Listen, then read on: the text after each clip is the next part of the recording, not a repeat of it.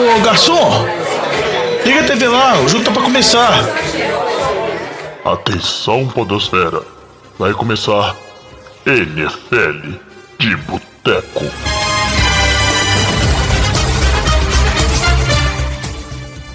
Bem-vindos a mais um NFL de Boteco, seu podcast preferido sobre futebol americano. Eu sou o Thiago de Melo. Estamos aqui em mais um programa nessa intertemporada da NFL, no momento sem muitas notícias, mas estamos cumprindo com o calendário. E tem aqui comigo hoje Diogão Coelhão. Tudo bom? Tranquilo, Diogão, você tá mais calmo? Eu tô tranquilo. Eu sempre tô tranquilo. É. Tranquilo como um grilo. Tô achando você um cara meio ansioso nessa pré-temporada, vamos dizer assim. Temos também Vitor Oliveira. Qual é, jovem? Beleza? Bom demais, Vitinho, que vocês vão descobrir aí no final do programa. Ele tá assumindo um papel novo na equipe da NFL de. Boteco. E temos também Flávio Batata. Fala comigo, Javelino.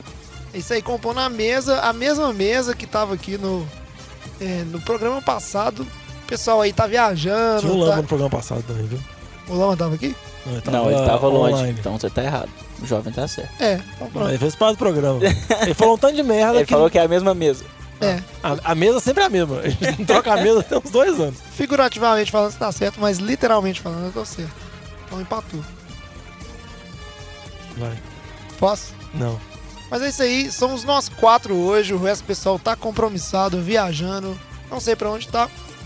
E no programa de hoje a gente vai falar de quê, Diogão? Giants. Não, porque a gente parou de falar dos Giants, vamos falar deles assim. Viu? Já falar dos Giants. Vamos, vamos, mas bem pouquinho, porque a gente resolveu nesse programa fazer um, um speed round, vamos dizer assim. Sobre draft. Não, vamos, draft já foi também, graças a Deus. A gente vai falar Cantores rápido. sertanejos. Cantor sertanejo é um tema em alta no NFL de boteco. Mas eu acho que a gente não tem conhecimento pra falar Eu, de eu cantor só fiquei muito triste, eu tinha esperança de Israel Novaes mandar uma mensagem pra gente e não chegou. É, Eu acho que os nossos fãs deveriam ter flodado o Instagram dele, sei lá, as redes sociais de Israel Novaes falando da nossa homenagem a ele. Aposto que deu mais cheio no show de Limeira dele sexta-feira porque a gente fez propaganda. Isso é verdade, provavelmente. Ah, com certeza. Ele não deve ter entendido porque encheu tanto, né? Uns caras de pad. E acha- deve achar que a, a fama dele tá voltando, não sei. Mas é isso aí. Israel. Israel. Israel Novaes, à parte. O programa de hoje a gente vai fazer um- uma rodada rápida falando dos calcanhares de Aquiles de cada uma das equipes da NFL, Diogão. Falar daquele ponto fraco que cada uma equipe tem que pode ser talvez um motivo pra acabar a temporada ou mesmo um motivo pra essa equipe que almeja uns playoffs não ir tão bem. Não, e alguns times a gente vai falar um ponto fraco, né? Porque alguns times têm uns nove calcanhares de Aquiles. Isso, tem que ser o Tem maior, várias pernas. tem que ser o maior ponto fraco de cada time. Não é o Aaron Rodgers. Do Giants é a franquia. O Giants é muita coisa. É a franquia inteira. É, mas então a regra da brincadeira é o seguinte: tem que falar o maior ponto fraco que a pessoa acha que é. Nós vamos ir fazendo várias rodadas aqui na mesa. Não vale começar a elencar um monte de ponto fraco de uma vez só. Porque não, né? Aí já começou a virar análise complexa. Isso aí a gente vai fazer mais pra frente. E nesse programa não tem análise complexa. Lógico que tem, cara, tem várias. Só que nesse especialmente não. Ah, então Beleza? você tá falando então pra todos os ouvintes que esse programa tem bosta. Não, eu só falei que não vai ter análise completa. Até análises rasas. Ah, provavelmente alguma sim. Mas é isso não. É uma brincadeira aqui bem legal falar de bate-pronto, coisa inclusive que você pode fazer em casa com seus amigos aí. Então, antes de começar o programa, recadinho de sempre, lembrar vocês de seguirem a gente nas nossas redes sociais, arroba NFL de Boteco, Boteco com U, seja Instagram, Facebook, Twitter. E se quiser entrar em contato, pode ser inbox ou um e-mail através de nfldebuteco.gmail.com. E fica sempre aquele pedido para vocês ajudarem a divulgar o NFL de Boteco mostrar aí pros amigos que gostam de futebol americano, que estão interessados nessa temporada jogar Fantasy. Daqui a pouco começa o programa de Fantasy, né? Muito conteúdo legal vem por aí nos próximos meses, onde a gente engata pra temporada. E manda e-mail pra gente. Olhar a caixa de e-mail agora no computador do Jorge, você tem e-mail do Diesel. Não, mas a gente recebeu um e-mail de um ouvinte essa semana, que eu vou falar lá no final só. Mas então, vamos seguir em frente, que Isso. tem muita coisa pra ser falada nesse programa e a gente tem muito time pra falar. Vírgula genérica. Pra sair um pouco daquela ordem de sempre, indo seguindo conferência, divisões, a gente vai seguir uma ordem que todo mundo já seguiu alguma vez na vida, Jogão. Que é o quê? Ordem alfabética. Não é ordem de altura na escolinha. Tem que seguir ali, ó. letra por letra. Não, Porque ser ótimo a gente seguir uma ordem de altura das franquias. Lógico, pode ser uma ordem E aí de... demorar um programa pra explicar o critério que a gente utilizou. Mas aí ia ser uma análise complexa. Não é o foco desse, não é o foco desse programa. Nós vamos em ordem alfabética. análises rasas. A maioria. É, Diogão, para de enfatizar isso, Isso. Você não precisa jogar isso na cara, né? Deixa o pessoal analisar, vai, porque eles acham que a gente tá falando um negócio muito complexo aqui, muito profundo. Ordem alfabética, eu já peço perdão se tiver alguma coisa aí que tá fora da ordem alfabética. Quem organizou foi o Diogão. Aham, jovem. Ué, você que fez a pauta, cara. Não tenho culpa, não. Mas a minha pauta foi organização tava diferente. Não, não, tava diferente, porque tava, E tem mesmo, já vi na pauta. tava certo. Então, ó, perdoa o Diogão, que o foco do Diogão, ele é professor de exatas, ele não tem muita manha com esse negócio de escrever, apesar que é ele que faz a pauta da gente, beleza? Tá errado, jovem. Já tem aqui tá errado, já vi. Não importa, não. Estamos no meio do programa, não vou consertar. Então é o seguinte, ó, a regra: um minuto e meio por time, no máximo dois minutos, que vamos seguir aqui nesse programa, porque senão vai ficar longo demais, já que a gente vai falar de todos os times, beleza? Então vamos rodando o aqui. Vitinho não tem condições E quem vai o começar falando é o Vitinho. Você recupera aí, Vitinho, pra você começar. O cara não sabe a ordem alfabética. bicho. E nós vamos começar por quê? Você vai dar uma dica aí? Aí o time que tem, começa eu, a eu tô primeira na dúvida, tô confuso. Arizona Cardinals. Não é possível que não é o Cardinals. Não, aí tá certo. Bom, acho que acho que esse caso aí, acho que é, acho que é fácil falar, né? Acho que o calcanhar de Aquiles, podemos dizer que é o time novo, né? A inexperiência do time com técnico novo, QB novo. Embora isso nas últimas temporadas não necessariamente é, tenha significado retrospectos ruins dos times, é, a gente olha aí no- nos últimos anos, os QBs novos não foram tão mal, né? Se a gente olha aí o Mahomes, a primeira carreira, primeira temporada dele como titular, ele foi muito bem. O, o- os QBs calouros, eles têm ido bem, né? Não só o Mahomes, mas os outros têm ido muito bem, principalmente esses QBs que têm uma, uma dinâmica diferente, os técnicos que têm dinâmicas diferentes também de ataque, né? Mentes ofensivas diferentes, como Chip Kelly na época do Eagles, o próprio Sean McVay, eles trouxeram coisas novas que muitos times não, não conseguiam marcar. Mas sim, a inexperiência pode ser um, um, um problema grande, principalmente pelo fato que o, que o Kingsbury não, não, não era um, um he- head coach de, de renome, né? O Batata tava despreparado, mas ele já tá se organizando aí pra falar pra gente do Atlanta Falcons, que tá certo a alfabética. É, a situação do Atlanta Falcons é ruim do mesmo jeito que era do ano passado, que é a defesa. Falta de profundidade na defesa, né? E eles não fizeram tanto investimento assim pra melhorar isso pra esse ano. É, o ataque continua bom, o Matt Ryan a gente sabe que é um bom QB, apesar de paçocar nos playoffs sempre.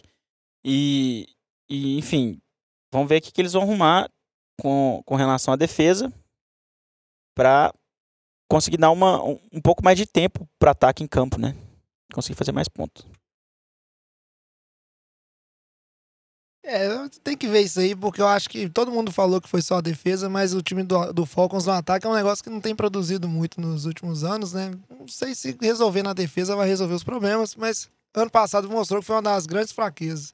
Eu, na sequência, aproveito para falar aqui do Baltimore Ravens, que agora, inclusive, eu percebi que a gente combinou uma ordem e começou na ordem ao contrário, mas eu caí com o Ravens, que eu gostaria de falar deles que o maior calcanhar desse time, que foi até bem no final da temporada passada, conseguiu ir para os playoffs, inclusive, é o maior motivo também que o Baltimore foi para os playoffs, que é Lamar Jackson, que entrou abalando um playbook diferente, um jogo muito corrido. Mas a verdade é que agora, que ele é o QB titular, né? Joe Flacco foi parar lá em Denver, como a gente bem sabe. O Lamar Jackson vai ter que rodar um playbook inteiro e principalmente muitos passes num time do Ravens que não tem um corpo de recebedores tão bom. E vai ser um grande desafio para ele, que ano passado, nesses oito jogos que ele jogou, lançou só seis TDs, né? A maioria dos outros foi corridos. Então é uma coisa que eu acho que Baltimore ali tem uma fraqueza enorme para tentar ser superada. Ou o Lamar Jackson dá certo, ou esse time não vai arrumar nada nessa temporada. Então, continuando aqui na nossa ordem alfabética que o jovem colocou, vamos para o Buffalo Bills. E o problema de Buffalo, na verdade, é que lá é frio. Buffalo é muito frio e ninguém gosta de jogar no frio, ninguém vai pra lá. Vide Antônio Brown, que não quis ir pra lá nessa intertemporada, fazendo que o corpo de recebedores do Josh Allen, que é um QB novato, um QB muito errático, não seja lá grandes coisas. Por mais que Buffalo tentou, vamos dizer assim, reforçar essa área, tanto com a chegada do John Brown quanto a chegada do Cole Beasley, Ainda é uma, vamos dizer assim, um grupo não tão bom. A linha ofensiva também não inspira tanta confiança. E quando você tem essas situações, um grupo de recebedores fraco, uma linha ofensiva que não, que não inspira confiança e um jogo terrestre que também não é nada demais, acaba dificultando a vida do Josh Allen. A gente sabe que o Josh Allen teve seus problemas, por mais que ele teve jogos muito bons.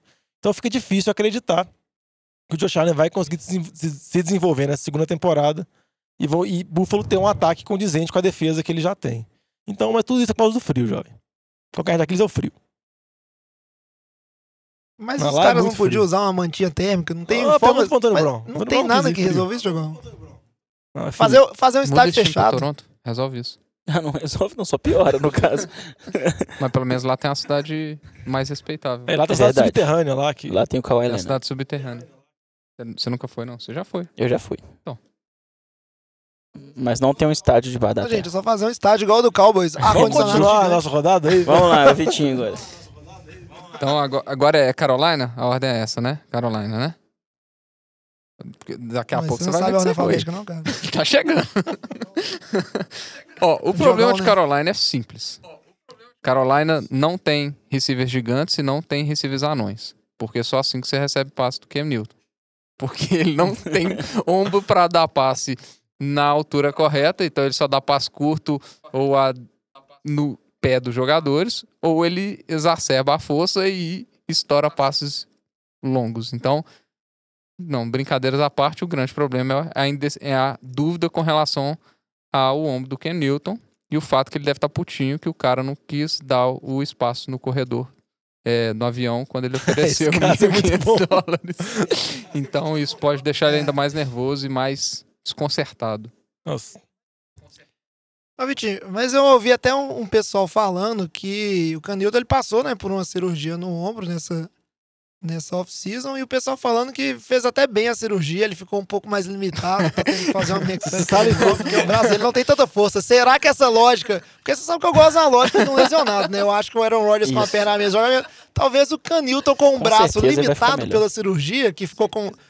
Ficou com o tendão duro, talvez ele vai jogar melhor, não? Aumentar a precisão É, dele. Acho que pouco provável, né, Chico? O cara que não conseguia acertar passes de 10 jardas porque a bola caía a 5 jardas do jogador, agora vai cair a duas.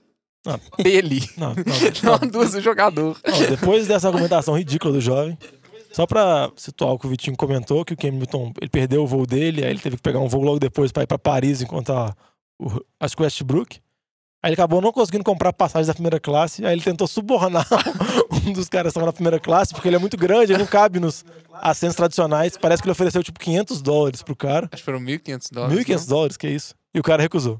Porque primeiro o cara tem dinheiro, o cara tá na primeira classe. É, né? isso que eu ia Ele falar. devia ter sido mais esperto. Que, que mão de vaca, né? O cara já tá na Não, primeira classe, cara- vai oferecer 1.500 dólares, velho.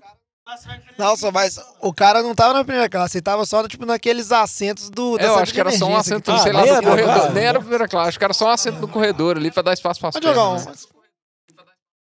eu entendo a situação dele, mas pensa você tá, chega um cara igual o Canilton, tipo assim, estiloso ali, porque não com tava certeza ele não vestido tava vestido normal. ele devia Não, estar tem com um vídeo terno, um terno, um terno roxo, uma meia colorida, um óculos espelhado e chega assim, ei, quer 500, 1.500 dólares? Cara, passo. você fica cismado. Na hora. Eu vou no banheiro. né? É.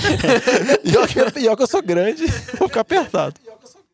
É, o próximo time é Cincinnati. Não, mas assim, era só lixo de defesa pra falar, né? Não, mas é Cincinnati porque a ordem tá errada.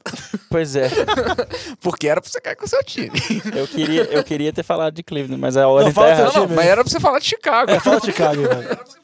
Então vou falar de Chicago, tá? Então pode falar de Chicago, ô Diogo, pelo O amor problema de de Deus. Chicago não é o Mitchell Trubisky. Por mais que alguns aqui queiram falar que é. Não é. O problema de Chicago é kicker. Continua sendo. Né? Que apesar do Cody Parker eu achar errado ter demitido ele, não, não achei que ele foi certo, mas... Você acha que ia ser linchado? Oi?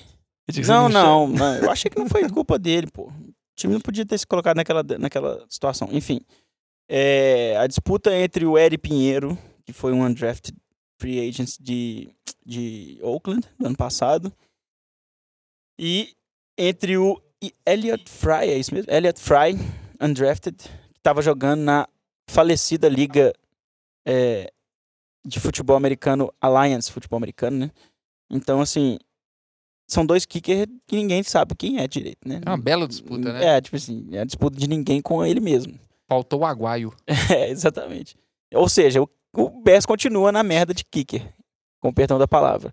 Ah, mas E- só na conversão dos dois pontos. E faz diferença, porque a gente viu ano passado, o Vitinho fez O questão poste. de jogar na minha cara, que fez diferença. O kicker faz diferença demais na hora. Não, e só pra complementar as regras novas da NFL, que foram oficializadas essa semana, uma regra é que se agora tiver falta, por exemplo, o cara comemorou muito, é aquela falta por mau comportamento, a falta antes era no kickoff do cara, que ele estava lá pra frente. Ou lá, lá para trás, no caso. Agora a falta vai ser no extra point. O cara pode chutar um extra point de 45 jardas, dependendo da falta que ele Nossa. fazer. Isso aí. Se fizer TD e tiver comemoração assintosa, como diriam os comentaristas do futebol da bola redonda, penalidade vai direto, mas é opção do treinador escolher, na verdade, pode ir direto no, no extra point. Aí eu não sei como é que funcionaria isso se fosse fazer um two point. Teria penalidade, sei. Jogão? Boa pergunta. Vou, vou, não, vou, né? vou buscar. Boa pergunta, fica aí. Enquanto o Vitinho vai pesquisando ali, eu queria dizer, Batatinha, que concordo com você, a situação de kicker é, tá complicada ali, mas talvez um, um dos dois vingue, né? Tem que ver como é que vai acontecer. Só contar um caso engraçado aí que o pessoal ficou muito na dúvida, porque o Matt Nagy resolveu passar o vídeo da derrota pro Eagles no ano passado para todos os jogadores e logo depois colocar os kickers para bater uns field goal para ver se ia ter treino extra ou não. Então tem muita pressão vindo do próprio Neg ali pro time dar uma melhorada, né? Nesse aspecto. Seguindo na sequência alfabética aqui, o Diogão, que não sabe a ordem alfabética, queria que eu faça de Cleveland, mas na verdade o time correto é Cincinnati, Cincinnati Bengals, que continua com um problema. Na verdade, ele se livrou do problema que todo mundo achava que era, que era o Lewis. Marvin Lewis. Eu tava com Marvin Davis na cabeça. Marvin Lewis, o antigo head coach, ficou lá 16 anos, 15, 16 anos, agora não lembro corretamente. Mas todo mundo achava que era o Marvin Lewis que era o problema, mas agora ele saiu. E eu acho que isso vai mostrar, não mostrar exatamente, mas vai é, exacerbar, ressaltar um dos prováveis verdadeiros problemas de Cincinnati, que é um menino de Dalton, um talvez QB de franquia ou não, mas que me parece um QB muito mediano e que agora com um time que ele tá com cada vez menos armas, perdeu alguns jogadores, foi mais ou menos na temporada passada, talvez vai ser a conclusão, a vez da conclusão de Cincinnati, que Andy Dalton não é um QB para levar essa franquia a lugar nenhum, e vai ser o grande calcanhar de Aquiles desse time, que talvez ano que vem tá aí procurando um QB para substituir esse menino ruivinho aí, o O que eu acho que de pode ser mais complicado do Cincinnati é o Dalton ter uma temporada mediana e eles não tirarem nenhuma conclusão sobre isso, assim. Eles ficarem nesse limbo eterno de 6-10, 7-9, onde você acaba num. Vamos assim, você não reforça a posição de QB, você não drafta, mas você tem medo de perder É. o Dalton porque ele não é um dos piores da liga e você fica no, acaba ficando no limbo. Continua reforçando aquele estigma que ele não tem nenhuma vitória de playoffs e você também não tem mais playoffs para Então, testar. continuando aí, já que eu não sei a ordem alfabética, né? Vamos falar sobre Cleveland, o time queridinho da América, time sensação depois de ser durante vários anos saco de pancada, um time que depois de uma sequência boa de draft, essa intertemporada trouxe o Del Beckham, que eu acho que é o calcanhar de Aquiles, jovem, que eu acho que pode ser o ponto desse time mais instável, é, vamos dizer assim, um time que durante muitos anos foi saco de pancada, durante muitos anos não tinha expectativa nenhuma, agora tem um peso sobre ele de ter um elenco muito bom, de ter um QB de franquia, que é o Baker Mayfield, de ter vários bons jogadores, como Ward, Miles Garrett, Odell, e tudo isso nas costas do Fred Kitchens, um head coach novato, que agora vai ter que conviver com esses jogadores de personalidade forte no vestiário, como o caso do Baker Mayfield, que ele já mostrou. Ele até já deu uma no meio do do Duke Johnson nessa intertemporada, depois foi chamado a atenção pelos jogadores mais velhos, falou que ele não pode falar isso, porque o Duke Johnson tinha pedido as trocas e o Baker Mayfield tinha criticado. Tem também o Odell, que a gente sabe que é uma diva, então às, às vezes acaba complicando. Então a minha dúvida é se isso, o Fred Kitchens vai conseguir controlar esse vestiário e controlar essa expectativa que vai ser muito grande em cima dos Browns, que ele joga numa, divis- numa divisão difícil e tem que conseguir tirar, vamos dizer assim, esse estigma de perdedores, que é sempre uma coisa muito complicada de se fazer. Dallas. Vamos Você falar de Dallas. Você também não sabe a ordem alfabética. Eu tô né? muito confuso porque você não arrumou justo a, a pauta, mas, cara, Dallas é fácil. Vocês colocaram aqui, mas eu não vou concordar, não. Dallas, pra mim, é a grande, o grande calcanhar de Aquiles. É o nosso que- queridíssimo head coach. Eu acho ele um, um head coach muito fraco para uma franquia é, com uma história tão grande qu- quanto a de Dallas.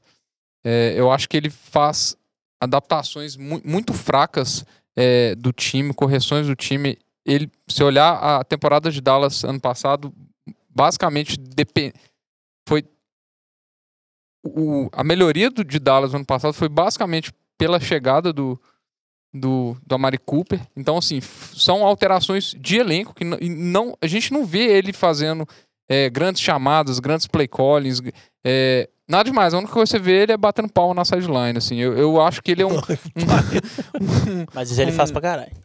eu acho que ele é um, um técnico, assim, muito aquém de outros técnicos da, da liga, sinceramente falando. O, o Jason Garrett, ele tava até como cogitado pra ser um possível head coach a ser demitido, E mas foi a. a- a- a- acho- vamos falar assim, eu acho que a chegada da Mari Cooper salvou ele da demissão. E ele Mas tá no parece último ano que- de contrato. É, mas parece que isso aí salvou, né? E Você acha que não teve nenhum papel dele, então, Vitinho? Muito pouco, né? Eu acho muito pouco. Dallas não. não- vamos falar assim, você tem um, um, um dos, se não o melhor running back da liga atualmente. Na temporada passada, acho que foi o líder de, de, de- carregadas. Você tem o Dak Prescott, que você vê muita pouca evolução dele, é uma inconsistência muito grande ainda. Ele tem jogos maravilhosos.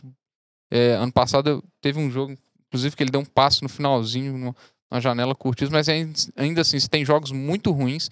Eu acho que é um técnico que explora pouco a qualidade, principalmente do jogo terrestre do, do Dak Prescott, assim, é, intencionalmente, acho que fica, de- deixa muito à mercê é, do, do que vai acontecer.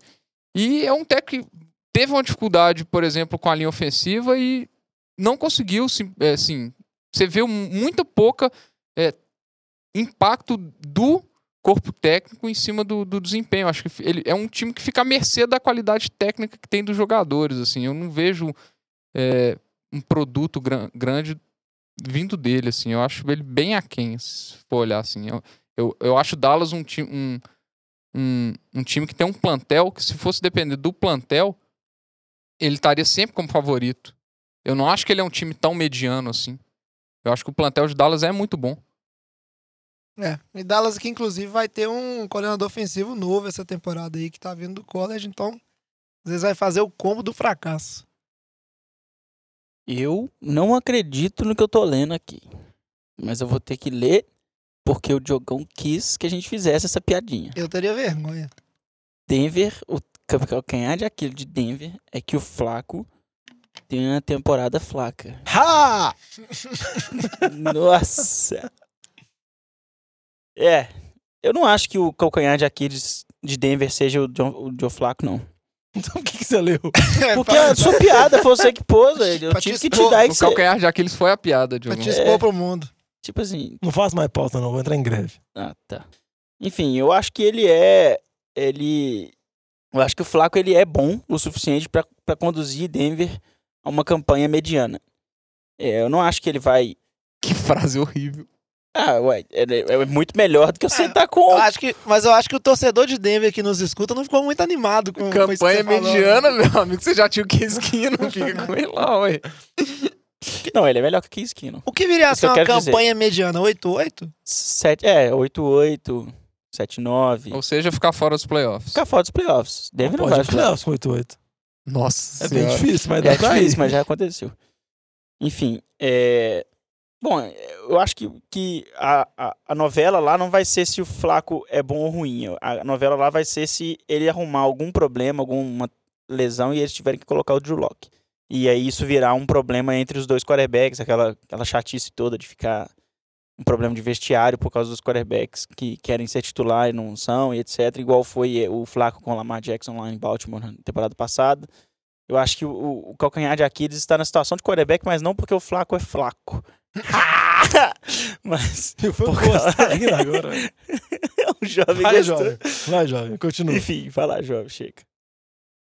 É isso aí. Aí na sequência, eu tenho que falar aqui de um time Detroit Lions eu vou te falar. Botaram aqui na pauta que o calcanhar de Aquiles é a divisão ser muito difícil, mas eu acho que isso não é um é- calcanhar de Aquiles ninguém, porque isso aí ia ser muito chorão. Falar assim, ô, meu maior Exatamente. problema é porque minha divisão é muito difícil. Isso só quer dizer que você é ruim, não tem?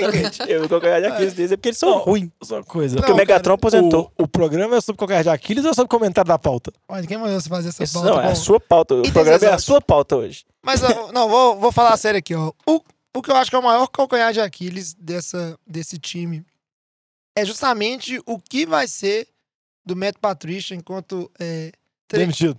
não, não sei se ele vai ser demitido. Se ele for demitido, aí a prova de que ele é o calcanhar de Aquiles. Eu acho que o elenco dos Lions não é tão ruim. Teve uma notícia aí que eu poderia falar. É, Qual receiver você acha bom lá? Não, Ken, Não, a cara. tem bom, Kenny Golladay e o Marvin Jones. é, então, Não. tanto que eles, eles falar três liberaram. jogadores de defesa Não, bom, aí é mais Golladay difícil. é- Tanto que. Não, Bom, mas. Mais um Tyrenzinho o novo, bom, né? Jones... não- Mas o, o, o Galladay, ele é um, vamos dizer assim, é um prospecto, tanto que o Lions se deu, assim, ao luxo de liberar o Golden Tate, que foi lá pros Giants. Não, foi Mas- pro Eagles. Foi pro Eagles. Isso, foi foi pro lá. Giants. Foi pro Eagles, foi mal, confundi. Mas a questão é o seguinte, eu acho, e também eu tinha minhas dúvidas em relação ao, ao Matt, o Matt Ryan, não, o Matthew Stafford, que depois dessa semana saiu uma notícia falando que ano passado ele jogou a partir do momento com uma lesão nas costas, e isso freou ele um pouco. Acho que o time dos Lions é um time que arruma desculpa demais. Inclusive, essa aqui da pauta que a divisão é muito difícil. Mas a questão é, é coordenação. Não, não tem cabimento ter passado vários head coaches e o time dos Lions nunca ter resolvido o jogo corrido, nunca ter conseguido estabelecer isso. Ser sempre o Matt Ryan jogando bola pra tudo quanto é lado. A defesa, igual o Matthew Diogão, Stafford. O Diogão falou muito bem, a defesa não convence bem. Falta muito pass rush na defesa dos Lions também. Mas ao mesmo tempo você tem lá o Matt Patricia que condenou a defesa dos Patriots, que era bem deficitária em certos pontos, e ainda assim conseguiu ir bem. Então acho que o calcanhar de Aquiles é justamente a gente descobrir que o Matt Patricia, como tantos outros é, discípulos do Bill Belichick, não ser suficiente para ser head coach, porque a verdade é que passou muito caro nos Patriots e bem poucos assim eles deram certo na posição maior de treinador da liga. né? Então não necessariamente é o pedigree necessário. Então acho que isso aí que é o ponto para o torcedor de Detroit ficar de olho. Posso continuar ou você vai criticar mais a minha pauta? Pode. Então, vou falar sobre o Green Bay Packers, o calcanhar de Aquiles de Green Bay, sendo que o calcanhar de Aquiles já está envolvido com o Green Bay, porque o Matt LaFleur já lesionou o calcanhar de Aquiles dele, ele tá baleado, o treinador machucou jogando basquete, igual a gente comentou em alguns programas atrás. Mas eu acho que a principal dificuldade que ele vai ter, que é um treinador estreante, é a relação dele com o Aaron Rodgers, porque o Aaron Rodgers é um QB de personalidade muito forte. Vide as notícias recentes que também a gente já comentou sobre a relação dele com o antigo treinador, com o McCarthy, que ele praticamente ignorava o treinador dele. Chegou a ter jogos e temporadas que o, o Rodgers mudou mais de 80% das jogadas que eram chamadas pelo, pelo Mike McCarthy. E já começou a ter uma certa picuinha entre o LaFleur e o Rodgers, porque o LaFleur falou que ele vai querer correr mais, vai querer ter um ataque mais tradicional e vai tirar um pouco da responsabilidade do Rodgers de ter que chamar a jogada, de ter que improvisar, de ter que sempre ler a defesa adversária e fazer ajustes.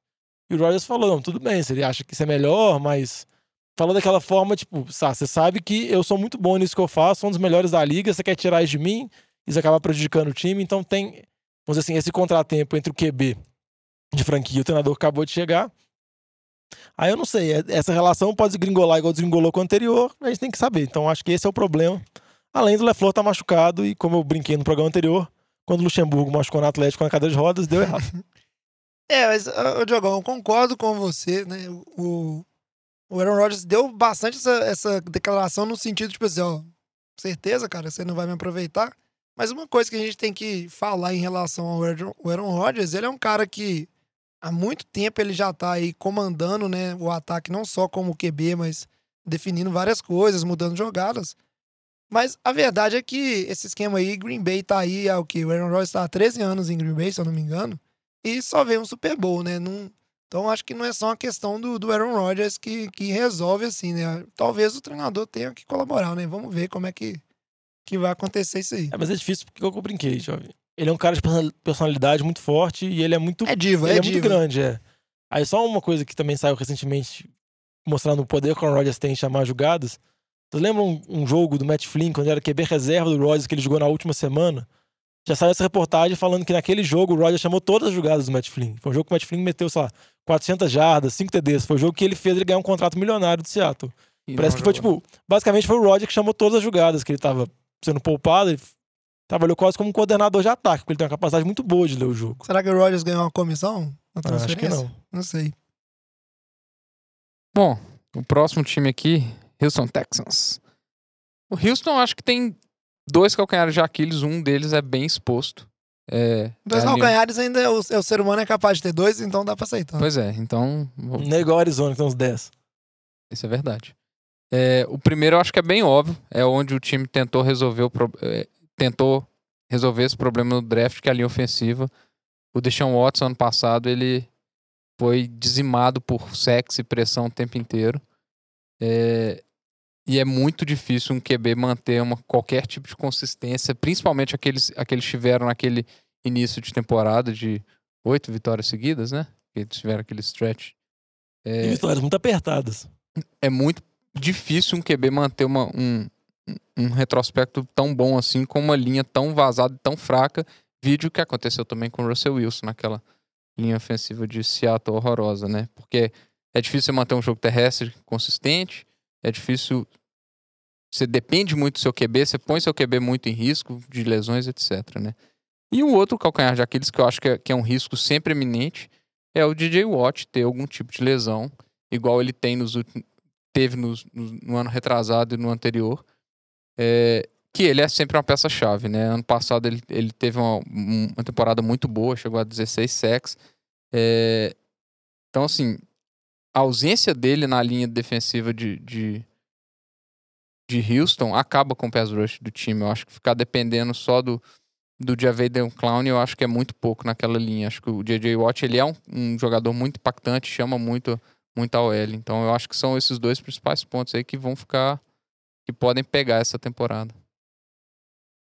É, puxando agora aqui Indianápolis, né, a gente teve um grande sucesso na temporada passada, que eles, apesar de começarem mal, eles fizeram um sprint que, que foi impressionante, né, foram pros playoffs, ganharam nos playoffs, enfim, Eliminaram o Houston. eliminaram Houston nos playoffs, então assim, foi um, um grande sucesso na temporada passada, o Andrew Luck com uma volta absurda, né, mas é, eu acho que a grande calcanhar de Aquiles deles é a defesa continuar jogando no mesmo nível que jogou ano passado. É, o Calouro foi um- um- uma surpresa super agradável para eles. O Calouro defensivo do ano foi eleito, não Darius foi? Leonard. Darius Leonard. Linebacker. Então, assim, manter esse mesmo nível de defesa para esse ano, eu acho que vai ser a dificuldade do, do Colts. Né? E porque o ataque a gente já viu que o, que o Luck voltou com tudo mesmo. O Hilton continua jogando demais. Né? A gente tem a questão de running backs lá, que eu não sei como tá a situação, se, tá, se melhorou ou não, mas eles estavam com, com o. Esqueci o nome do running back principal deles lá. Marlon Mack, Frank Marlon. Mack. Marlon, Marlon Mack. Marlon Mack. É, o Frank Gore eu, eu vou Não, Frank fazer, Gore né? vai pra Buffalo. É. Mas o Marlon Mack tava jogando, teve, teve machucado, voltou bem pros playoffs, jogou bem. Então, assim, eu acho que a questão mesmo vai ser a defesa, manter o ataque em campo por mais tempo, tirar os ataques adversários de campo mais vezes e, e ver se o, se o Darius Leonard vai continuar jogando tão bem quanto ele jogou. É, seguindo aqui, tenho que falar de um time muito interessante, Jacksonville Jaguars, que eu acho que esse time acreditou que estava atacando seu maior calcanhar de Aquiles, que era a questão do QB, né? Blake Bortles, todo mundo achava que ele era o grande limitador.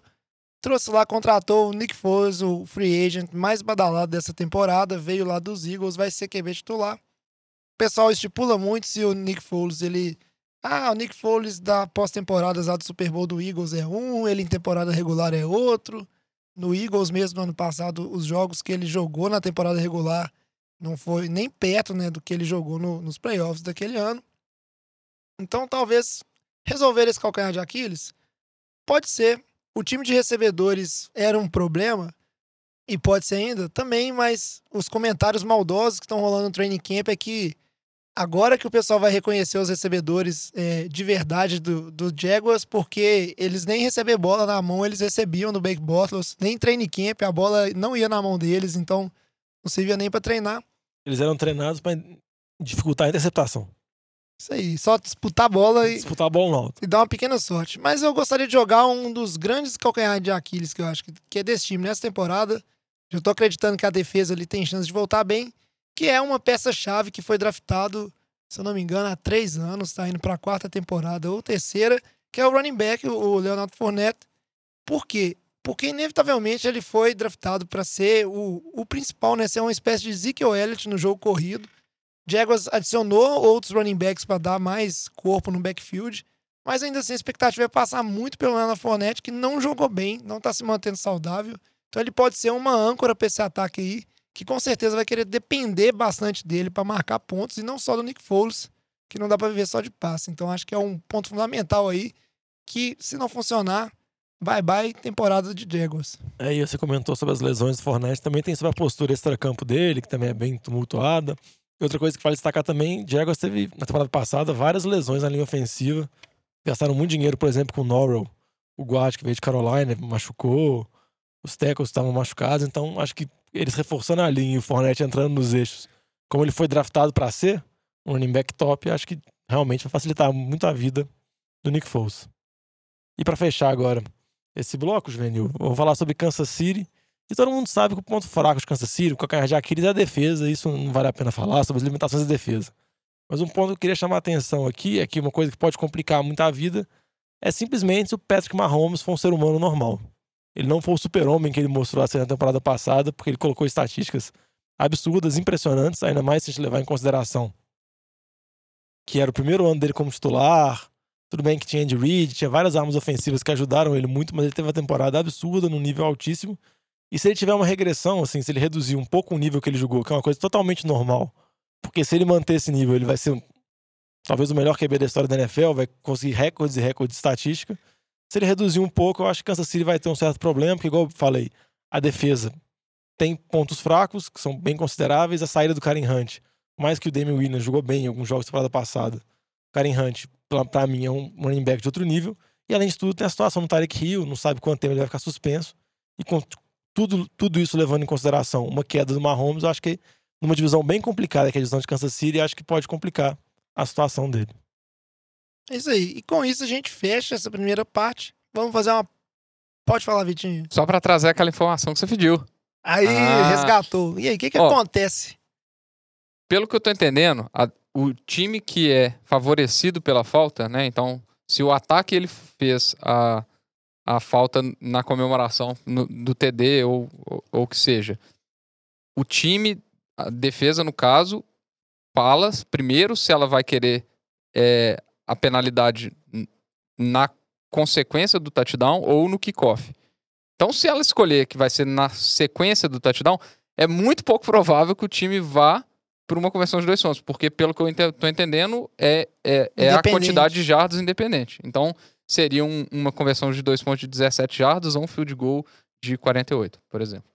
Então, a- é, pelo que pesquisando, eu achei muito pouca informação a respeito, porque eu acho que é exatamente muito pouco provável que se vá para a conversão de dois pontos em 17 jardas. É. Ao mesmo tempo, se tiver uma falta da defesa durante o TD, o, o ataque tem a mesma opção. Então, ou vai para uma conversão de dois pontos à linha de uma jarda, em vez de na linha de duas, porque é metade da, da distância, ou para um, pra um field goal de é, 18 yardas. Um extra Interessante. point de 18 yardas. Fica aí a informação. Isso só mostra como é que a liga tá na perseguição das comemorações extravagantes, apesar que liberou dancinha, liberou várias coisas, mas ela não quer o pessoal fingindo que a bola é um grande cocô que você limpa a bunda e joga na galera da torcida adversária. É, né? isso, isso é bom senso, né? É bom senso, mas é uma coisa que talvez falte a alguns jogadores da NFL. A gente faz uma pequena pausa depois dessa informação que o Vitinho deu pra dar uma respirada e voltar a falar do resto dos times. Giants! Esse assunto é bom, hein? Merece mais uma cerveja. E na volta aqui, o Vitinho que soltou a informação, ele já vem quente pra falar do Los Angeles Chargers e o principal calcanhar de Aquiles desse time. Calcanhar de Aquiles do Chargers não é o calcanhar. É um cadáver que tá enterrado debaixo de qual seja o estádio que eles vão jogar. San Diego, Los Angeles. Cadáver É. de bode. De bode. Ou de qualquer outro animal, ou um cemitério indígena, o que você quiser. É, a zica desse time é inacreditável, né? Mas é, esse time tem sim um ponto fraco, embora tenha um, um, um corpo, plantel absurdo, um dos melhores da NFL.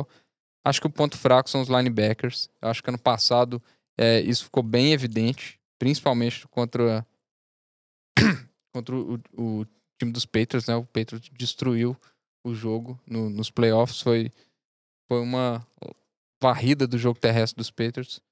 E evidenciou ainda mais essa deficiência do time, que são os linebackers fracos. Embora eles, eles tentando, com o veterano, né? O Thomas Davis, que veio do- dos Panthers, resolver suprir essa necessidade. O que, por ser um veterano, a gente fica aquela dúvida se ainda tem tanta, tan- tanto gás para queimar, gasolina para queimar.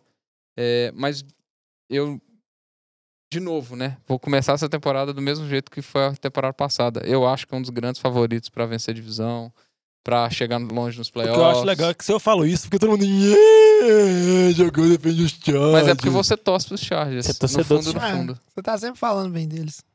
E a gente tá E sempre gorando. Você grita. Talvez o, o calcanhar de Aquiles do, do- dos É o Chargers Diogão. seja você gorando e a temporada É, dele sempre. Isso aí. Esse é o Faz todo verdadeiro. sentido. Faz todo sentido. Jogão gorador. É, falando em gorar, né? Acho que o Luiz gorou o Gurley ano passado. E até hoje não sabe se o Gurley vai ficar bem, né? Então acho que o calcanhar de Aquiles do, do Não, do é, Rams. é artrose mesmo. Ele tem no joelho. Ele tem, o problema dele não é qualquer de Aquiles, não. É artrose mesmo que ele tem. Continuando, o calcanhar de Aquiles do Rams é a artrose do Gurley. Beleza? É a falta de joelho dele. Isso. É uma coisa que preocupa muito, porque todo mundo viu, né, a falta que ele fez nos playoffs da temporada passada, o tanto que o desempenho do time caiu. Quem, quem pagou o pato aí, quem assumiu a culpa, vamos dizer assim, foi o, o, o Jared, Jared Goff, Goff. o QB, que todo mundo falou que ele amarelou, já estão até discutindo se ele é um QB de franquia ou não, e o contrato que ele deve receber ou não, mas a gente viu que tirou o Gurley e o plano de jogo do, do Rams foi por água abaixo, ele não conseguiu manter né, o, o, o planejamento que vinha o Chama que veio fazendo para vencer as equipes. Aí, pra complicar essa temporada do Rams, o Rams teve mudança na linha ofensiva, então tem questionamentos. Eles draftaram alguns jogadores, vão ter que. Alguns jogadores calouros vão ser titulares. Então você junta isso, o Goff já não tão confiante assim, o Gurley meio baleado. Chama que vai ter que mostrar porque ele é considerado um gênio de ataque mesmo pra alavancar o time. Vai ter que ser o novo Matt Nagy. Na sequência aqui. Vai embora, velho. Esse sério é mesmo. ah, não, é sério Só o Matt. Nagy, cara. O cara, o, na teoria, o, o Matt Nagy É o novo- era o novo- é McVay que deveria ser. Mas aí na sequência eu tenho que falar do Miami Dolphins. Não, Miami. deixa eu falar. O Jogão quer falar isso aí. É, tu Vai. tá a pauta de jogão. Então a gente faz uma troca aqui. Mas eu só Vai. ia falar bobagem. Não, porque o maior, o calcanhar de Aquiles do Miami Dolphins, o que vai destruir a temporada do Miami Dolphins, é se o Fitzpatrick se tornar o Fitzmagic. Então, ele desembolar, começar a ganhar, começar a colocar estatísticas, lances impressionantes, porque vai atrapalhar Miami por dois motivos. O primeiro motivo é que todo mundo sabe qual o propósito de Miami nessa temporada, que é o. Fish Tank, é perder os jogos para ter uma boa posição do draft, reconstruir o time dele. Então, se o Fitzmagic aparecer igual apareceu em Tampa e conseguir arrancar umas vitórias, a gente não sabe da onde, vai atrapalhar isso. Além disso, o outro plano que Miami tem na temporada é avaliar o Josh Rosen, que eles fizeram a troca. Eles têm que saber se eles vão querer continuar apostando no Josh Rosen ou se eles vão usar o Josh Rosen um ano, igual a Arizona fez, e chutar pra frente. Então, se o Fitzmagic atuar, a situação do Josh Rosen fica complicada. Então, é uma- então, por isso que eu tô brincando aqui, que, que pode complicar a temporada de Miami, com o propósito que a Miami tem, é o Fitzpatrick jogar muito bem, igual a gente, a gente sabe que ele consegue fazer alguns jogos. O pessoal até brinca que ele tem du- dupla personalidade, o Fitzmagic e o Fitztragic. E se o Fitzmagic aparecer, eu acho que vai complicar um pouquinho pra Miami. O Brian Flores podia não correr esse risco, né? Coloca- De jogar só com o Josh Rosen também, né? Seria tudo mais fácil. É, mas aparentemente vai ser o Fitzpatrick o titular. Parece que pelos treinamentos, que foi muitos iniciais ainda, Sim. deve ter uma disputa na pré-temporada, mas. Já que o Diogão falou de Miami, então eu vou aproveitar para falar de Minnesota Vikings. O pessoal gosta de criticar muito o, o Vikings. Teve uma pressão também muito grande da torcida, porque trouxe Kirk Cousins, que seria a solução de todos os problemas. Muita gente acha que ele ficou aquém do esperado. E o grande motivo para isso, na temporada passada, eu acho que foi a linha ofensiva. Não, não tava segurando muito bem. O, o Cousins sofreu muita pressão. Tá certo que ele não foi clutch em alguns momentos, mas é, nem de perto ele jogou no conforto nas- contra os times fortes, né? E, de novo, uma divisão forte que tem bons times, a NFC que tem bastante pass rush. E eu acho que esse continua sendo o grande calcanhar de Aquiles para essa temporada, porque, vamos dizer assim, a grande movimentação foi o, o, calouro que eles draftaram, né? Que é o, o Garrett Bradbury, para reforçar essa linha ofensiva, que na prática a gente nunca sabe como vai resolver, né? Linha ofensiva também é sempre muito o esquema que é utilizado na linha, o técnico de linha ofensiva, como é que ele organiza os esquemas de bloqueio, as chamadas. Então, continua sendo o maior problema desse time, que a gente sabe que nos outros aspectos, tanto na defesa, renovou com, com o Kyle Rodolph, né, pra, como Tyrande, tem dois recebedores que os dois são pro bowlers no, no Stephon Diggs e no Adam Thielen. Então, é só organizar para realmente funcionar. E eu acredito que o Cousins ele é um bom quarterback, então ele tendo tempo de pocket boas chamadas, ele vai corresponder sim. Não, só complementar isso que você falou da linha ofensiva, a gente sabe que a linha ofensiva nos Vikings é um problema antigo.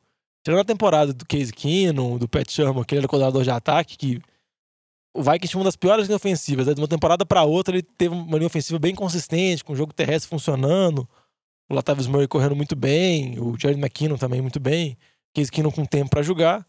Tirando essa temporada, se você olhar os últimos 4, 5 anos dos Vikings, a linha ofensiva sempre vem jogando muito mal.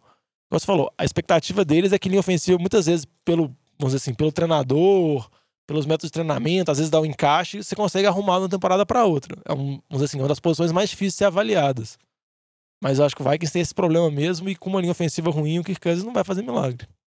Isso aí. E aí o próximo time que eu acho que a gente pode pular, certo? Pode falar? Então, demorou. Pode. Sou só a favor. É. Você tem medo de A falar, menos que você vai querer falar o que tá na pauta, que é a baboseira que a eu gente fala há acho. três anos. O Diogão pôs uma baboseira. A gente, ó, esse time ele tá fora da lista, porque o New England Patriots não tem calcanhar de Aquiles. Todo ano alguém inventa uma desculpa que, ah, isso aqui vai ser o ponto fraco, isso aqui é um problema. E todo ano eles resolvem de alguma maneira. Então o Vitinho, na sequência, vai falar do time do Lamba, New Orleans Saints. E qual que é o ponto fraco do Saints? Ponto fraco do Saints, além de ter o Lamba como torcedor, é. é Um o, ponto fraquíssimo. é um ponto fraco que a gente já começou a ver ano passado e se acentuou, principalmente nos playoffs, ficou bem evidente, que é o braço fraco do Drew Brees, né? A idade dele, a força nos arremessos, é, eu acho que é a grande dificuldade. A gente viu uma inconsistência, principalmente naquele jogo é, contra os Rams. Contra quem que foi o jogo? Que? O que eles perderam no finalzinho do ano Foi passado? contra o Rams. que Rams, teve né? a. Choraram É, muito choraram, na, Os na os jogada. caras até mudaram a regra, velho. Mudou a Cara, até regra. regra de coisa aí. Mas a verdade É, que o- exatamente, exatamente. Na- desempenho- naquela campanha anterior, anterior né? é, ficou muito evidente o braço do, do Breeze, te- tentativa de forçar passes longos e acabando sendo interceptado. Então, eu acho que é uma, uma questão que pode pesar, ou não. Ele é um cara, um, um jogador super experiente também, que tem que saber dosar isso, tem que saber reconhecer essa dificuldade e o- adaptar as jogadas, né? Mas eu acho que é, que é um dos principais pon- pontos fracos desse, desse time, que é outro grande favorito. Tem uma defesa muito sólida, um ataque muito, muito consistente. É, eu vou falar aqui do time que tem 55 calcanhar de Aquiles. Que isso. Aliás, mais, deve ter uns 60, porque tem também técnico, essas coisas todas, né? Que é o Giants. Que os três principais calcanhares de Aquiles deles, eu acho que é o Eli, o Gettleman e o Shermer.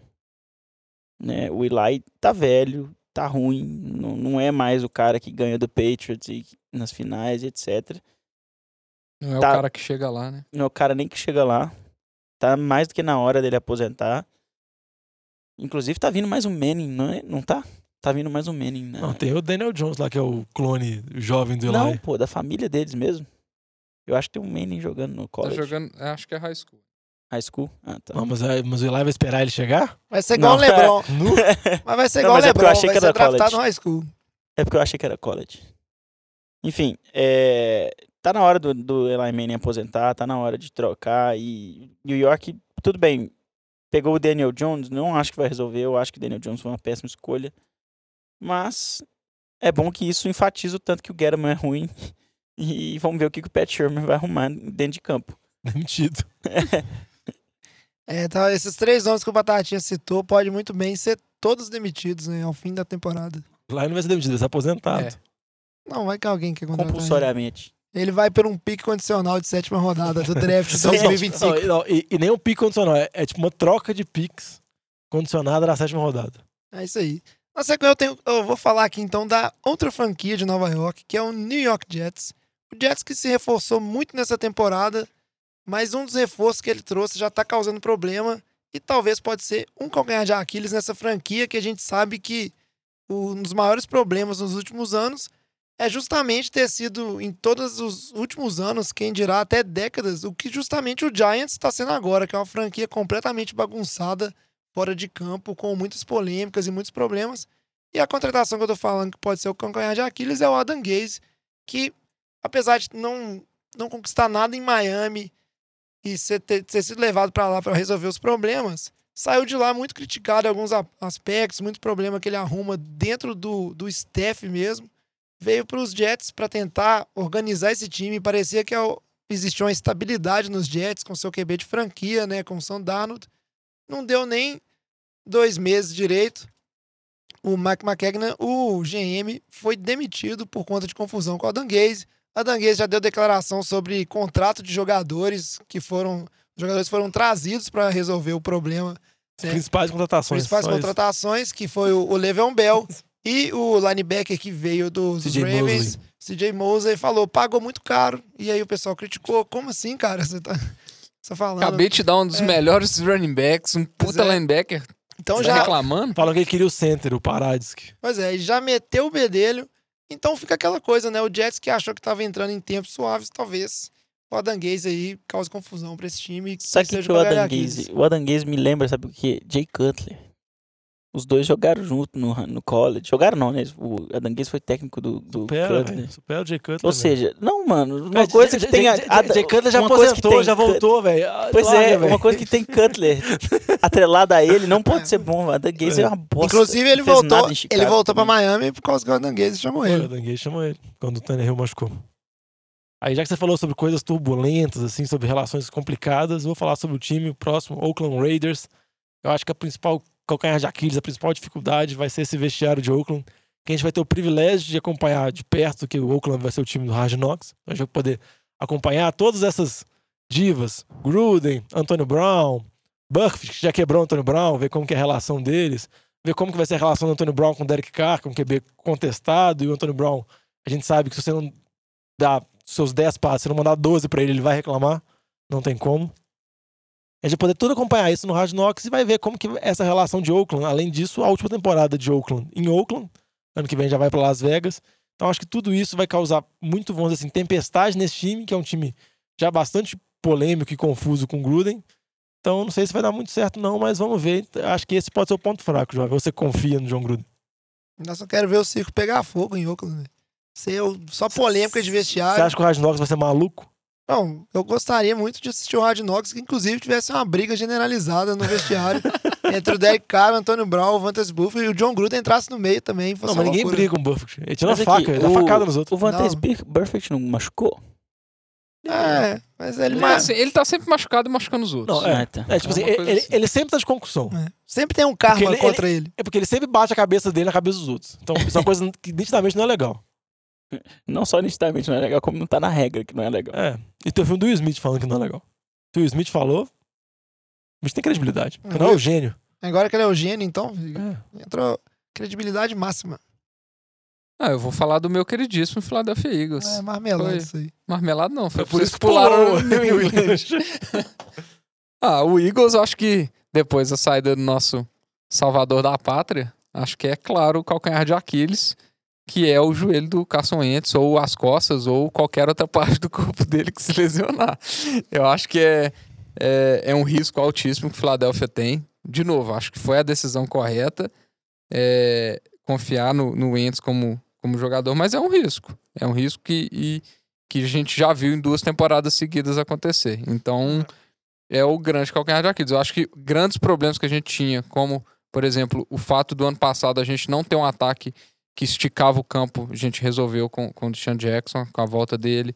É, a secundária talvez ainda seja um, um problema, mas eu acho que eram, são vários é, jogadores jovens com muito potencial ainda. Acho que pode ser que melhore, não sei, não, é outro pro- problema, mas o resto do time eu acho que é, tem uma linha ofensiva muito, muito sólida, tem um, um- o resto do, do, do ataque é muito bom, as armas ofensivas são muito boas, a- o front seven nos últimos dois anos foi muito dominante também, então eu acho que os- o grande problema é o risco de uma lesão do Carson Wentz. Falando aqui de Pittsburgh Steelers, eu não concordo com o que o Diogo botou na pauta aqui sobre a dependência do Brown e do Bell, porque eu acho que o Critica a pauta. o que eu acho que o, o Juju e o gente esqueci o nome do running back lá, James Conner. James, James Conner, fizeram muito bem, jogaram muito bem ano passado e, e substituíram muito bem os dois. Tanto é que, que o Pittsburgh Steelers teve chance de ir longe. Eu acho que o maior calcanhar, calcanhar de Aquiles de Pittsburgh hoje é a diva do Big Ben. Big Ben Não, mas só tem ele agora fazendo merda no vestiário, mas ele vai caçar briga com mais gente lá. Vai, não, ele brigou com todo mundo. Todo mundo saiu. Só tem ele. Ele Não, ele vai caçar briga com o Juju. Ele Ele, começou sentou- a caçar briga com o Juju Não. agora. Mas o Big Man sentou no trono de ferro do Pittsburgh Steelers. Eu sei, mas ele vai. Do mesmo jeito que a Cersei continuou caçando briga, ele vai continuar caçando briga. Ele vai fazer merda e ele vai acabar com o vestiário de Pittsburgh até ele sair de lá. Então eu acho que o calcanhar de Aquiles de Pittsburgh é ele. É, mas Pittsburgh é outro, outra franquia aí. Desculpa se você é torcedor de Pittsburgh, que já deu também. Todo ano vai Cuidado também, é? porque é muito cheio, Deixa- é cheio de torcedor de Deixa, Pittsburgh. deixa o Browns aí, que tá novidade, tem uma vez aí, né? Vamos melhorar. Aí eu vou falar de que time? Vou falar do São Francisco 49ers. É, marmelada. Não, cara, troquei, já, já pulei estrategicamente. Jovem não torce, então ele só finge. Torço muito. Inclusive, vou dar minha opinião aqui como torcedor. Eu sei que o time tem vários problemas. Tentou resolver por draft, por free agents, vários desses. Espero que tenha resolvido e melhore. E o grande calcanhar de Aquiles, pelo menos é uma coisa. Eu não sei dizer se é um calcanhar de Aquiles, mas eu sei que é aquele medo que tá no fundo do coração de todo torcedor do 49ers essa temporada. É a gente descobrir que o Jimmy é G, ruim. O Jimmy G é igual o, o Mr. Vidro lá do, do, Sam fi- Bradford. do filme do Chamalaya. Não, que sem breve, cara. É, Sam Bradford é o Mi- é o Mr. Vitro. e seria muito triste, porque, né, vamos dizer assim, depois de uma vinda, ganhou cinco jogos, se machucou, lesão no, no, no ligamento, né, do joelho, tá de volta aí, tá treinando, dando passe. Mas a verdade é que se ele machucar, a gente vai ficar mais um ano sem saber se realmente foi uma boa contratação, se ele é o QB de franquia ou não, qual que é o potencial, e ainda vai pro terceiro ano ruim, né, da era do, do Shanahan mais do, do Lynch, né, o, o, respectivamente o head coach e o GM. E aí você começa a duvidar também do, dos dois? do seu head coach e do seu GM. Então o 49ers que poderia estar bem promissor pode entrar num ciclo vicioso que entrou desde a da última vez que tinha o Kaepernick e, e disputou, que aí vira ser mais um dos times ruins. E eu gostaria muito que o Jimmy G não fosse um cara muito bruto e a gente tivesse aí disputando em breve playoffs. O É, Jimmy nem- G devia estar numa vitrine. É, a gente nem. A gente não tem tudo que a gente gostaria, jovem. A vida, infelizmente, é isso. Tá, mas a gente tem os sonhos. Tudo bem. Eu ia dar o gancho do Lynch, mas você falou tanta coisa que eu ia usar o Lynch pra dar o gancho em Seattle, entendeu? Falar sobre Seattle. É passado, Nossa, né? mas esse é Não, vai passado ser muito demais, tempo. esse aí ia É, não, mas, é, mas é passado. porque eu ia relacionar isso com o calcanhar de Aquiles de Seattle, porque desde, acho que o Seattle é traumatizado. Desde aquele fatídico jogo do Super Bowl, onde eles tinham uma bola na linha de duas jardas, eles não correram com o Marshall Lynch, eles tentaram dar um passe e o Butler acabou, Malcolm Butler acabou interceptando. Seattle na temporada passada mostrou um, vamos dizer assim, um esquema de ataque muito conservador, praticamente corria em toda a primeira descida, corria muitas vezes na segunda descida, era uma coisa muito previsível e acabou limitando um pouco do potencial do Russell Wilson, que não é aquele QB mais calor do início, é um dos melhores QBs da liga. Então eu acho que o calcanhar de Aquiles é Seattle ficar muito focado nesse jogo muito pragmático, que acabou sendo muita dificuldade de Seattle nos playoffs da temporada passada e muitos nos jogos de temporada regular, porque eu acho que o ataque de Seattle tem muito mais potencial. Mais que o Doug Baldwin saiu, se tem uma dúvida acerca do corpo de recebedores, eu acho que dá pra você colocar um pouco nas costas do Russell Wilson, porque ele já mostrou que tem essa capacidade. Então a minha dúvida com o Seattle é realmente isso. Eles vão conseguir, vão assim, dar mais liberdade pro Russell Wilson e sair desse trauma de sempre correr, correr, correr, tentando, parece que eles estão querendo pagar uma coisa que eles estão devendo de vários anos atrás. Eu só achei pai você falar dar um pouco mais de liberdade pro seu Wilson. O cara carrega o time nas costas, tem umas duas temporadas, tem que fazer Não. de tudo. Não, mas o, o, A o, última coisa que ele queria é liberdade. Ele queria ficar preso no pocket se ele pudesse. Não, o que, o que eu quis falar da mais liberdade é mais jogadas de ataque, mais jogadas nas de ataque, falando mais jogadas de passe, coisas desse tipo. Porque é sempre correr, correr. Nos playoffs foi muito. Não, tem, Eu sabia que toda jogada Seattle, toda primeira descida era corrida. Muitas vezes toda segunda descida também era corrida, só dava passe na terceira. Aí, e ele corre também. Se pode deixar resolver, correr tudo. O Russell Wilson, eu acho que tinha que prender ele no pocket e ter mais sexo também, que tô cansado de Seattle aí. Isso tá difícil essa divisão do 49ers. Inclusive, eu tava vendo aquele vídeo do jogo, do. Aquele jogo foi ano passado, inclusive. Se eu não me engano, foi contra o Falcons. Que ele correu pra um lado, pro outro, quase foi sacado três vezes, deu um passe pro Doug Baldwin que tava, tipo, num bloqueio na jogada, nem era pra receber, e foi TD, né? É difícil demais. É, eu vou, vou falar do time do Diogão aqui, porque a marmelada pulou o Diogão. É, e eu. Meu time vou- não, Chargers? Não, você torce pro Chargers, mas seu Ah, time entendi. é Tampa Bay. Obrigado. É, que é o, o que eu tenho falado há um milhão de anos. O ponto fraco de Tampa Bay é a secundária horrorosa. Não tem como nenhum time pode ter o melhor ataque da NFL, melhor jogo aéreo. Ano passado teve três jogadores absurdos é, recebendo passe. Teve o Deshaun Jackson, teve o, o Chris Godwin, teve o Mike Evans e ainda teve o O.J. Howard. Não tem como ter o melhor ataque da NFL se você tem que fazer sempre 50 pontos, porque sua defesa vai tomar 40 pontos. Não tem como fazer isso. É, isso é impraticável. Não é, é, O jogo terrestre é ruim? É ruim. Mas não tem como. Você, você olha o, o Eagles. É, conseguiu por questões de milagre. A chance disso acontecer nessa década de novo é muito baixa. Você, ter que conseguir ser campeão fazendo 50 pontos todo jogo, porque a defesa não segura nada. É, é a pior secundária da NFL. Eles não fizeram nada essa, essa off-season. E eu acho que foi uma falha gigante. Eu não sei se o Bruce Arians vai conseguir. Sabe qual é o plano deles? Pelo menos jogando em casa?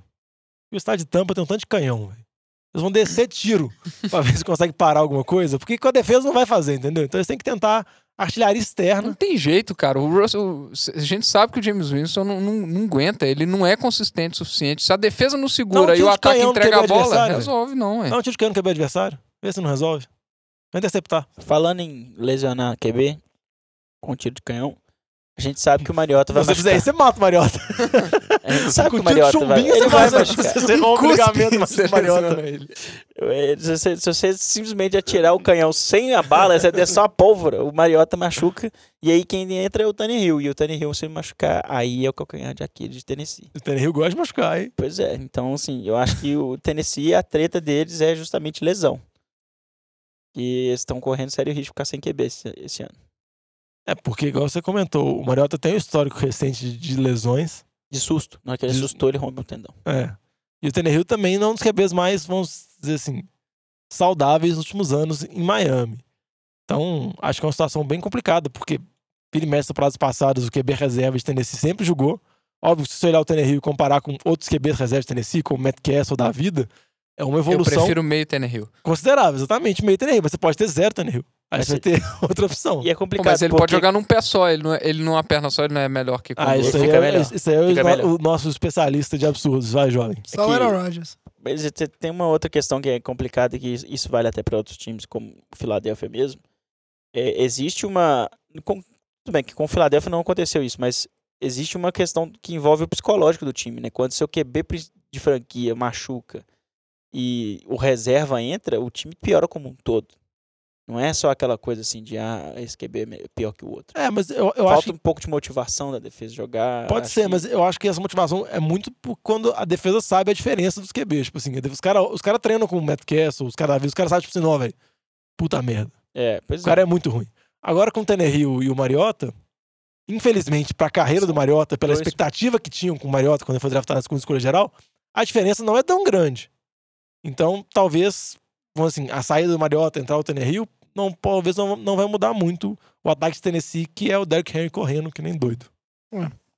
Deve ser muito triste jogar com, com o Mariota e aí dá, tipo, oitava rodada ele machucar de novo e você fala assim, ah, não, de novo. E pra fechar aqui, tem que falar de Washington Redskins, que com certeza é o último time porque termina com W e não tem ninguém depois na ordem alfabética.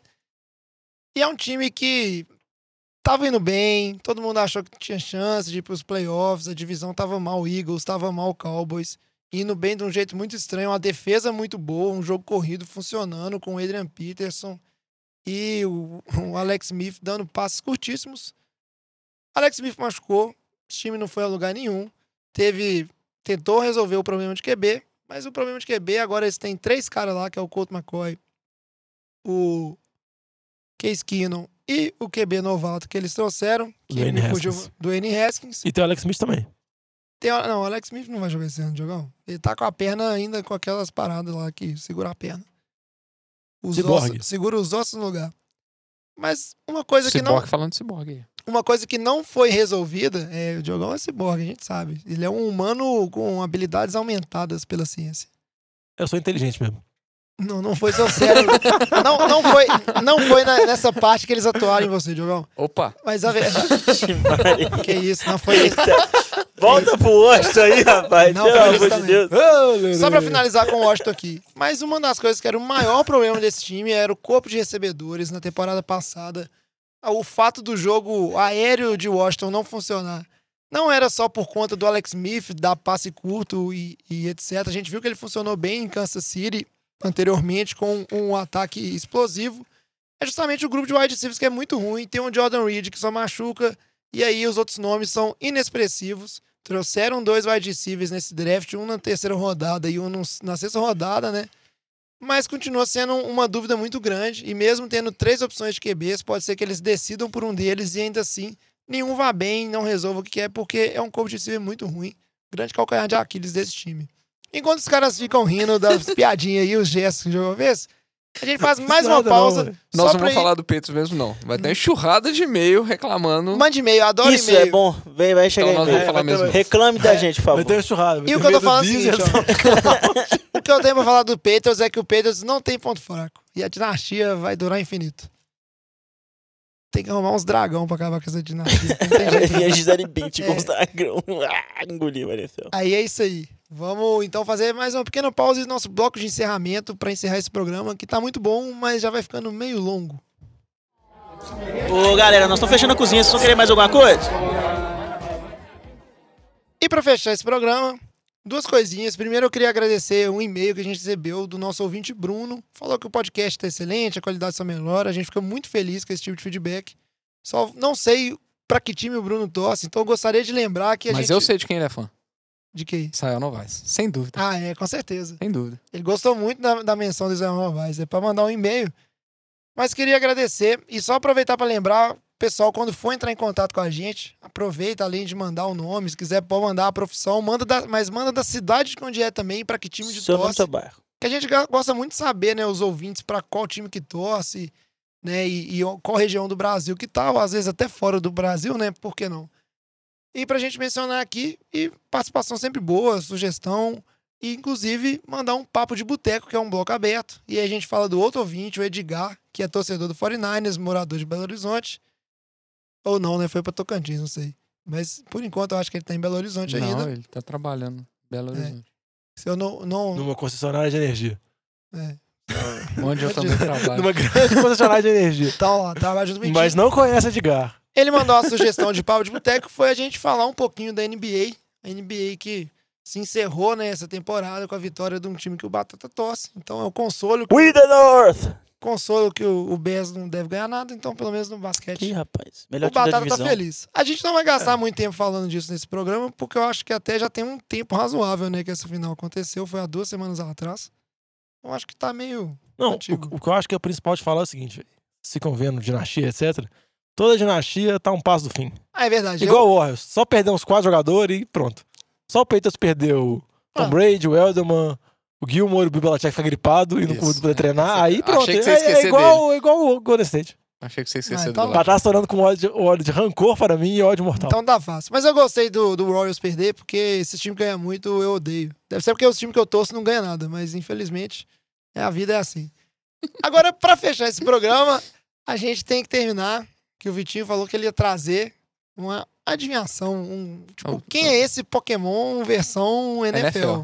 Então manda pra gente, Vitinho, pra gente tentar eu ver trouxe se a gente... duas, tá, jovem? tá eu trouxe duas porque eu não concordei com uns pontos fracos que a galera falou aí, de alguns times. Não vou falar de quem, porque senão vai ficar fácil a adivinhação. Mas eu tenho duas aqui pra vocês. A primeira é fácil. Quem sou eu? Vitor. Não. O meu personagem que eu estou incorporando Ah, aqui. desculpa. Eu sou um receiver. Ou era um receiver. Porque eu não sei se eu jogo mais na NFL.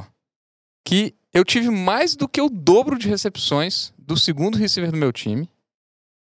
E eu fui top 10 de média de jardas por recepções. E esse é o grande ponto fraco do- desse time. Que eu não sei se eu jogo mais. Quem sou eu? Tá fácil. Esse é fácil, gente. Rob Gronkowski. Não, eu sou um receiver. Ele é um Não receiver. Caramba, ele errou o primeiro, o primeiro Não, ponto. é- ele é um sou receiver, pô. pô. Ah, isso é muito difícil, É. tem que estudar. Doug Baldwin? Eu sou Tyreek Hill, gente.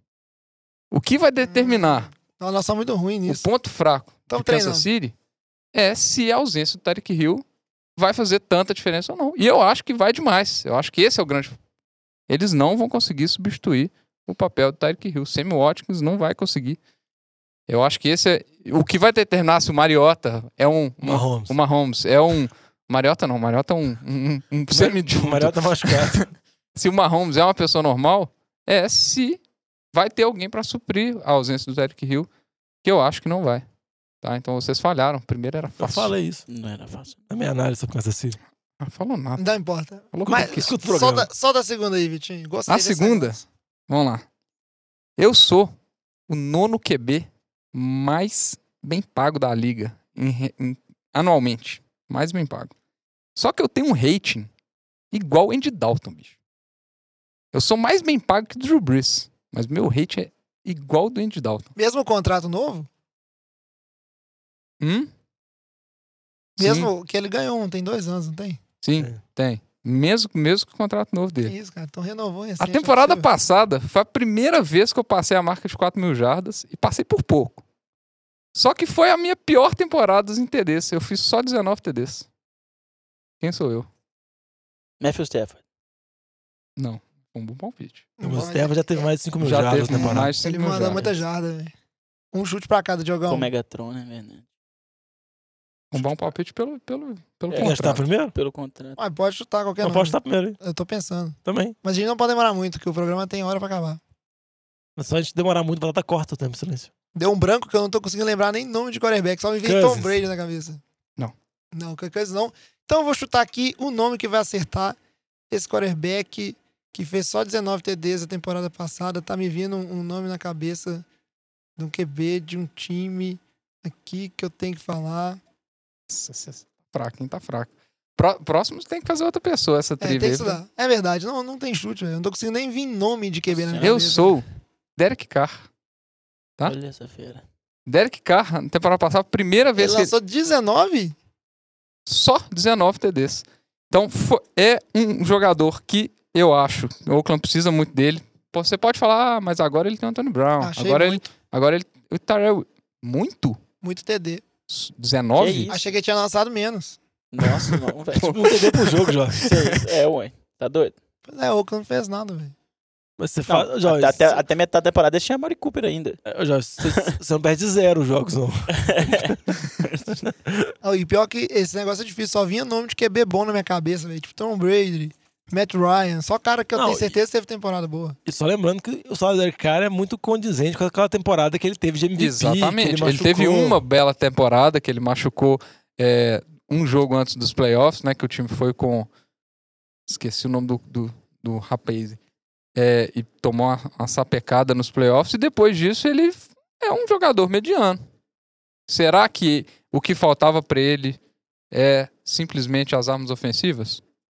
Ele, ele tinha o Mari Cooper. A Mari Cooper jogou muito bem. Será que o Antônio Brown vai resolver o problema? Eu acho que ele, talvez, a atuação dele seja um grande calcanhar de Aquiles. Vocês ficam pensando na parte extra-campo? Eu tô pensando dentro Porque a parte extra-campo é que vende. É o, jornal. o, o Diogão, ele gosta de E vende o bastidores. Hard Knocks mesmo, tem razão. O Diogão gosta de bastidores. Ele não É, quer saber bastidores. de não. Ele Só de tititi polêmica. contigo. É isso É, o Nelson Rubens da NFL. Então, encerrou aí o Quem Sou Eu. Gostei muito disso, mas achei muito difícil. Precisa dar uma estudada de verdade ali. Dá uma estudadinha. Porque tem que estar com o nome dos palpites na ponta da língua. A gente vai encerrando o programa por aqui. Esperamos que vocês tenham gostado. A gente volta daqui a duas semanas com um programa novo. Programa que vem a gente vai falar da, dos top posições da NFL, mas vamos falar de grupo, não ficar discutindo qual jogador que é melhor que o outro, que aí fica difícil, né? Entra numa picuinha ali. Ah, quem é o melhor receiver, quem é o melhor QB. Mas então falar de grupo. QB, lógico que não tem grupo, mas as outras posições todas têm grupos de posições. Ah, que... fala isso pra, pra, pra, pra. Tennessee Titans aí, ó. É, o Titans, Nossa, cara, não. Titans e Elas Washington. A minha Aí, vantagem, falou, seu time ganhou o Super Bowl É, com o QB É. Eagles. a minha vantagem é que eu tenho vários QBs bons. Nenhum vai ganhar nada, mas é a vantagem, né? Igual o Washington. Mas então, programa que vem a gente se vê. Lembrando sempre, se quiser entrar em contato com a gente, redes sociais, arroba NFL de Boteco, Boteco com U, ou através do e-mail nfldeboteco, arroba gmail.com.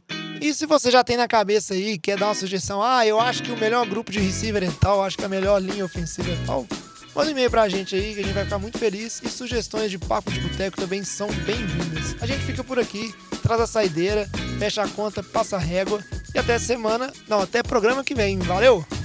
Valeu. Valeu.